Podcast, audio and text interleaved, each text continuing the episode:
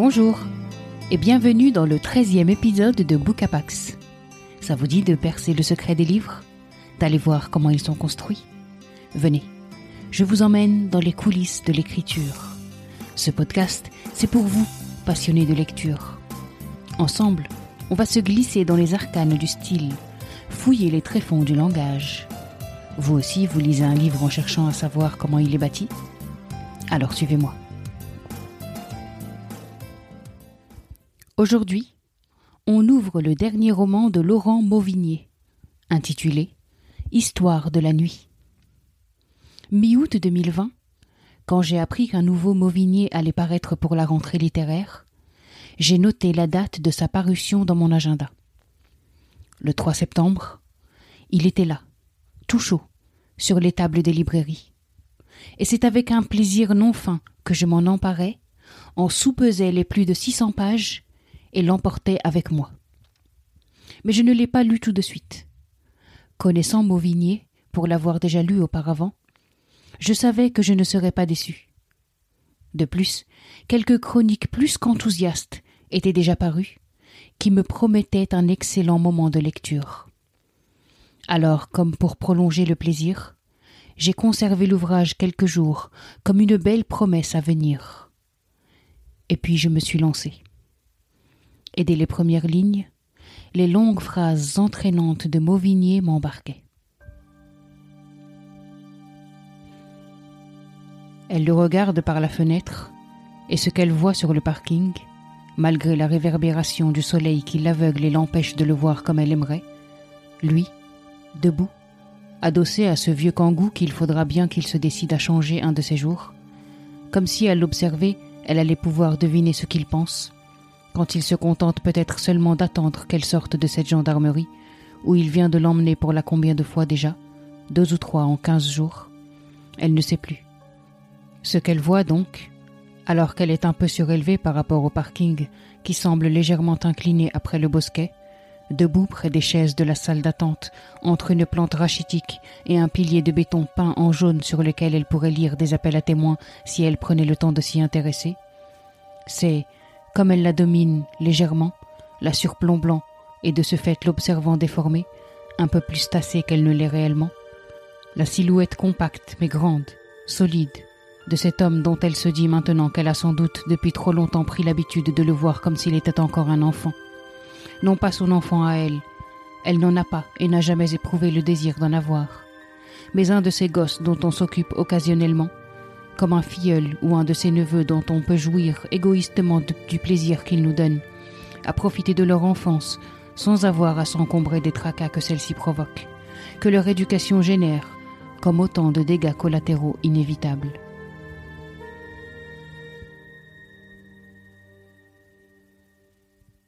Une femme regarde un homme, depuis la salle d'attente de la gendarmerie où elle se trouve, et où elle est déjà venue plusieurs fois ces derniers temps. Mais qui est-elle?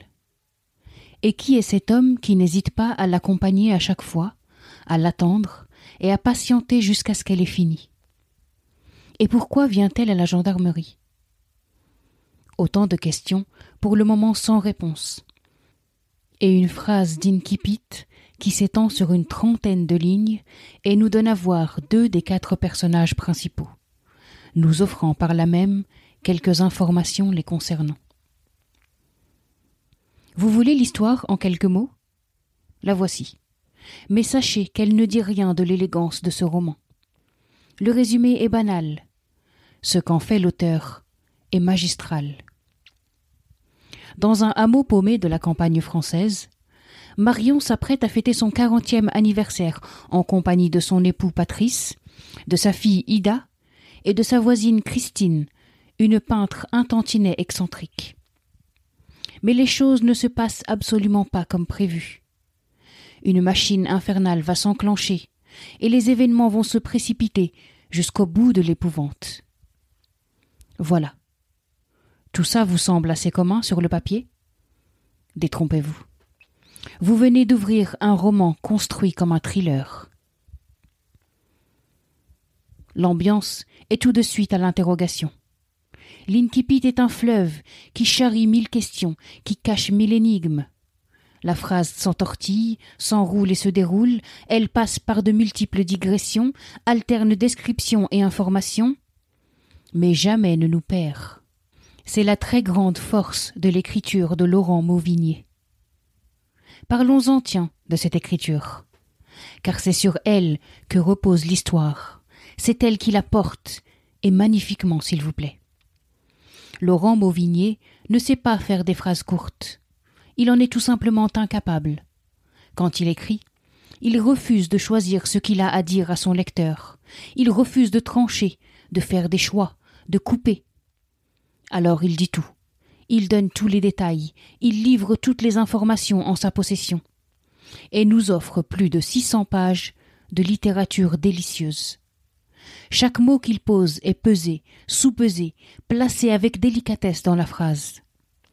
C'est un travail de dentelle que cette écriture qui entraîne le lecteur dans des phrases à rallonge sans jamais qu'il décroche. Car au contraire, les mots de l'auteur nous tiennent, les virgules sont là comme des respirations, les tirets comme des récréations. Un point conclut la phrase, et on en redemande avide de replonger pour goûter à nouveau à cette écriture envoûtante. C'est réellement de la haute couture littéraire que nous offre l'écrivain, avec à la clé une expérience vivante du roman. Sous sa plume, on redécouvre les gestes du quotidien. Chaque sens devient palpable. La féerie des mots nous emporte dans une autre réalité, plus profonde, plus intense. Les détails sont nombreux, mais ils n'alourdissent nullement le texte.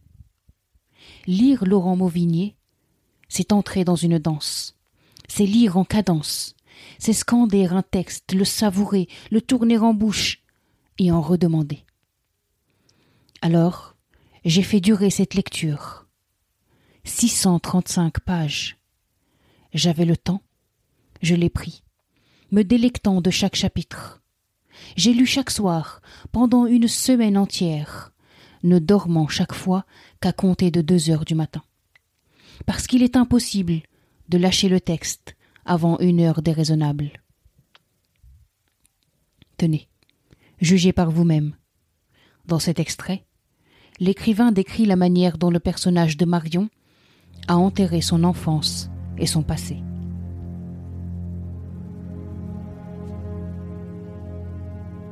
Elle sait depuis toujours comment on fait pour oublier ces choses-là, comment on les enterre en soi pour ne pas les subir, comment on se claque mur de l'intérieur et comment l'enfance invente des cachettes mieux verrouillées que des placards. Et maintenant, ici, une vie d'adulte plus tard, alors que tout a changé et qu'elle-même ne se souvient plus très bien de cette enfance qu'elle a reniée, comme on renie un parent honteux, elle choisit ce mutisme entêté qui la bâillonne autant qu'il la protège.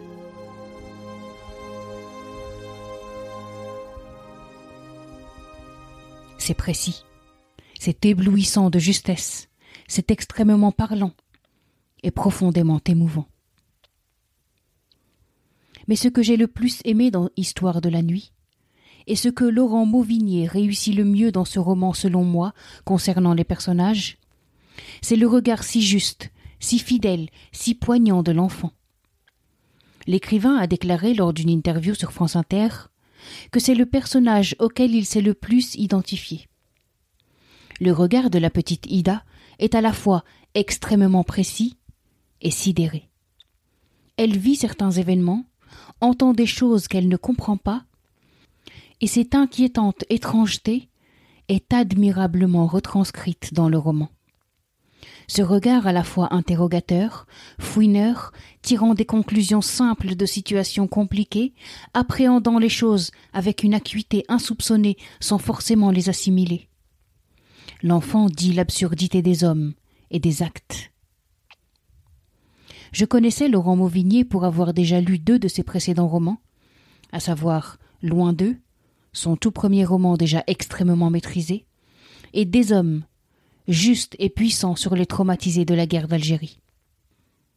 Mais avec Histoire de la nuit, j'ai découvert une nouvelle corde à son arc littéraire, à savoir l'art sublime du suspense. L'auteur va peu à peu nous placer dans un huis clos rural, terrifiant, intense. Il va doucement resserrer l'étau, nous tenir en haleine, faire monter la pression. La tension est là, dès les premières lignes, qui nous titille, nous fait nous poser un tas de questions. Elle va s'installer par petites touches habiles et nous accompagner tout au long des pages, jusqu'à nous glacer.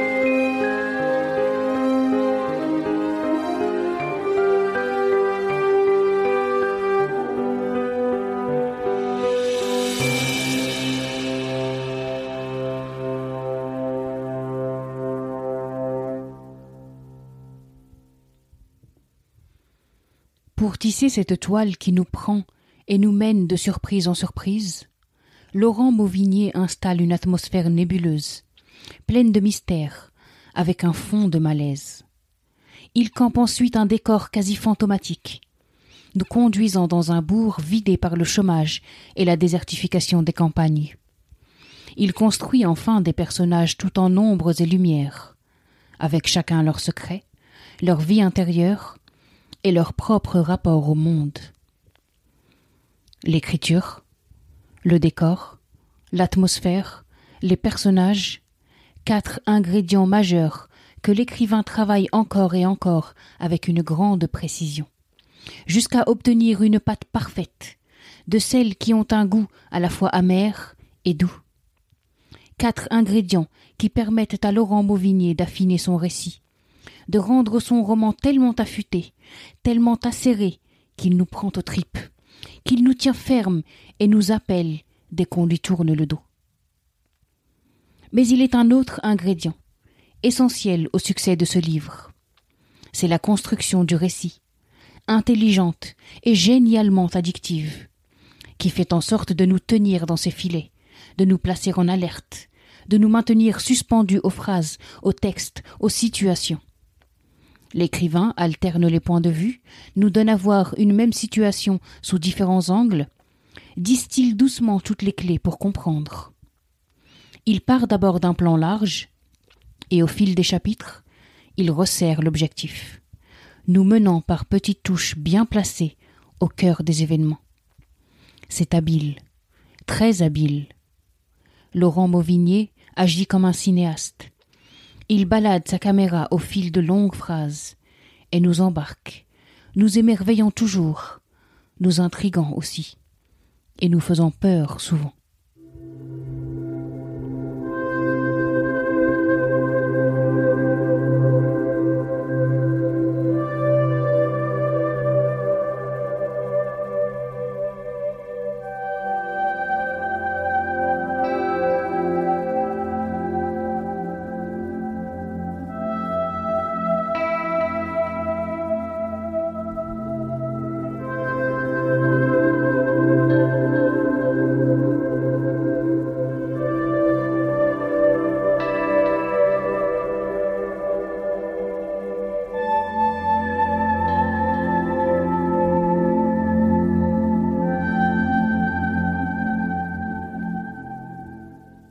Peur, elle est là, tapie dans l'ombre.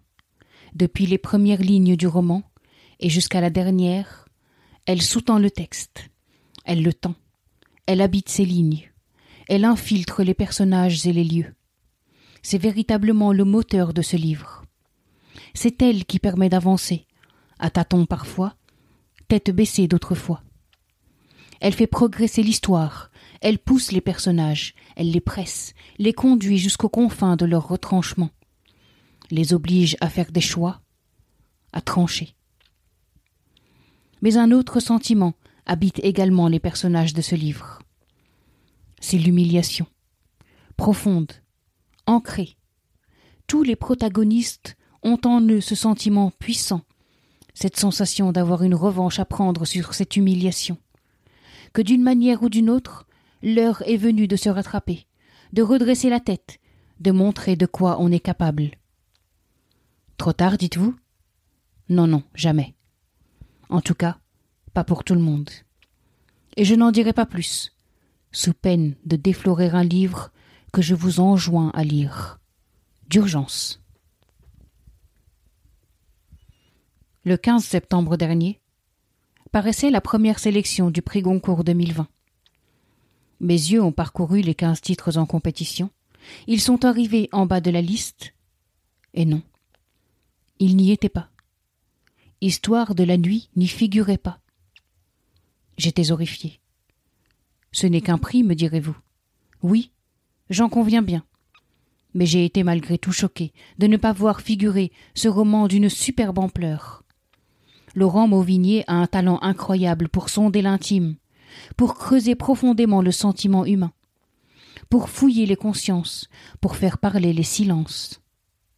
C'est le corps entier qui s'engage dans la lecture de ce nouveau livre. Histoire de la nuit est un roman choc. Ouvrez-le. Rendez-vous à cet anniversaire. Installez-vous dans cette soirée paumée au milieu de nulle part. Laissez défiler les pages, plongez tête baissée dans ces phrases qui s'étirent et sculptent les mots, magnifient les gestes, subliment les émotions, et dessinent un portrait social saisissant. Et jusqu'à la dernière page, jusqu'à la dernière ligne, frissonnez.